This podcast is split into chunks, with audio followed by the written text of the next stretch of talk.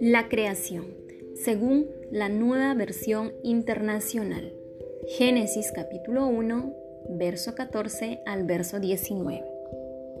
Y dijo Dios que haya luces en el firmamento, que separen el día de la noche, que sirvan como señales de las estaciones, de los días y de los años, y que brillen en el firmamento para iluminar la tierra. Y así sucedió. Dios hizo los dos grandes astros, el astro mayor para gobernar el día y el menor para gobernar la noche. También hizo las estrellas. Dios colocó en el firmamento los astros para alumbrar la tierra. Lo hizo para gobernar el día y la noche y para separar la luz de las tinieblas. Y Dios consideró que esto era bueno. Y vino la noche y llegó la mañana. Ese fue el cuarto día.